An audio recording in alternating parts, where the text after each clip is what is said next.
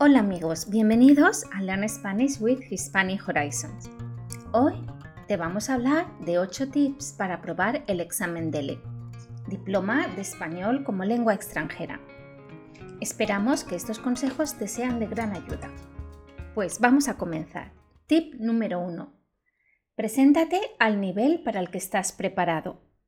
Parece algo muy obvio, pero muchos estudiantes suspenden el DELE porque se presentan a un nivel equivocado, bien porque alguien les ha aconsejado mal sobre su nivel o porque ellos no han entendido bien lo que se incluye en cada nivel.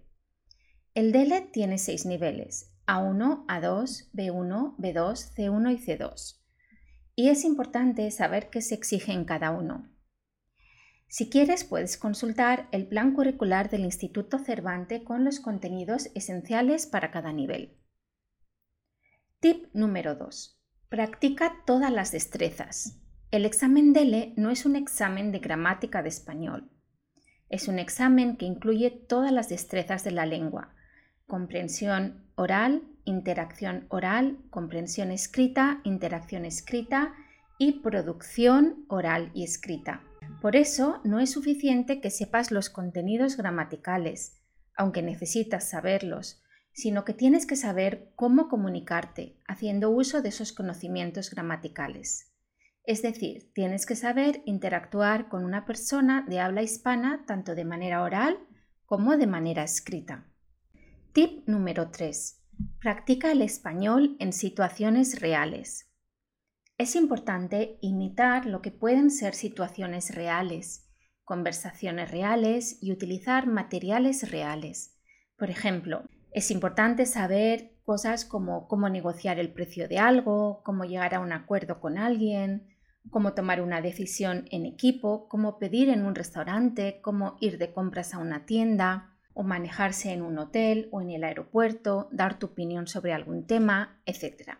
Tip número 4. Escribe mucho. En cada nivel se piden tareas diferentes en cuanto a la expresión escrita y es importante practicarlas bien antes del examen.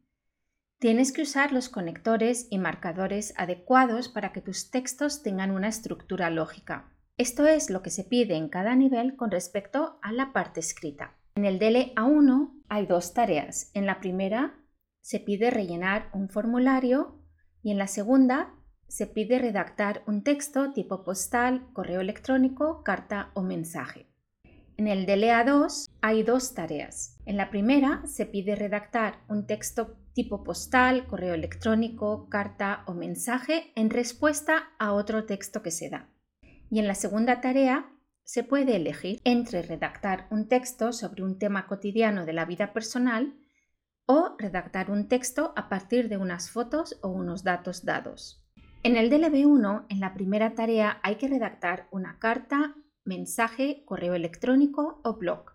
En la tarea 2, hay que redactar una composición, una entrada de diario o biografía exponiendo la información y la opinión personal. En el DLB2 también tenemos dos tareas como en los niveles anteriores. En la tarea 1 hay que redactar una carta o correo electrónico en relación a un texto escuchado. En la tarea 2 hay que elegir una opción entre bien redactar un artículo comentando un gráfico o escribir un artículo en un blog o una reseña. En el DLC1, en la primera tarea, tenemos que escribir una redacción resumiendo un texto escuchado y dando la opinión personal. En la tarea número 2 hay dos opciones. Bien, escribir una carta formal, que normalmente es una carta de reclamación, solicitud o recomendación, o escribir un informe, reseña o artículo en base a unos datos. Y por último, el del EC2, que tiene tres tareas escritas. En la primera hay que escribir un texto a partir de la información recogida en diferentes fuentes orales y escritas.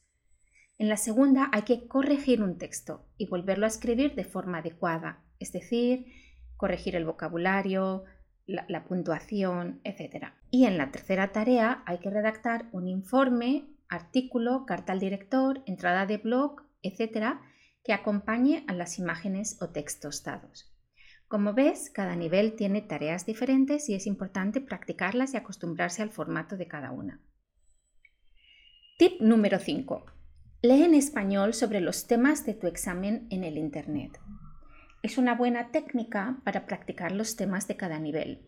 Asegúrate de que sean fuentes buenas y sin errores, porque en el Internet también hay mucha basura. Por ejemplo, si sabes que el trabajo es un tema común en B2, lee mucho sobre el trabajo, lee entrevistas, lee sobre el teletrabajo, etc. en el Internet. Así te vas familiarizando con el vocabulario y las estructuras adecuadas. Tip número 6. Familiarízate con el formato del examen. Esto es súper importante. Puedes practicar, por ejemplo, con manuales de DELE que contienen exámenes para practicar. Ahora hay muchísimos y cada vez más. Por ejemplo, tenemos libros como Dale al DELE, Cronómetro, Prepara y practica el DELE, Nuevo DELE, etc. En fin, hay muchos, puedes elegir el que más te guste. También puedes hacer un curso preparatorio para el DELE en Hispanic Horizons, por ejemplo, tenemos cursos preparatorios vía Zoom. Tip número 7. Cronometra tu tiempo cuando trabajes en casa. Uno de los problemas en el examen DELE es la falta de tiempo. Hay un tiempo límite para cada prueba y no se da tiempo extra. Por eso es importante practicar el examen como si fuera una situación real, poniendo el reloj para hacer cada prueba en el tiempo establecido. Esto te ayudará muchísimo. Y por último, el tip número 8. Acostúmbrate al acento de diferentes países hispanohablantes.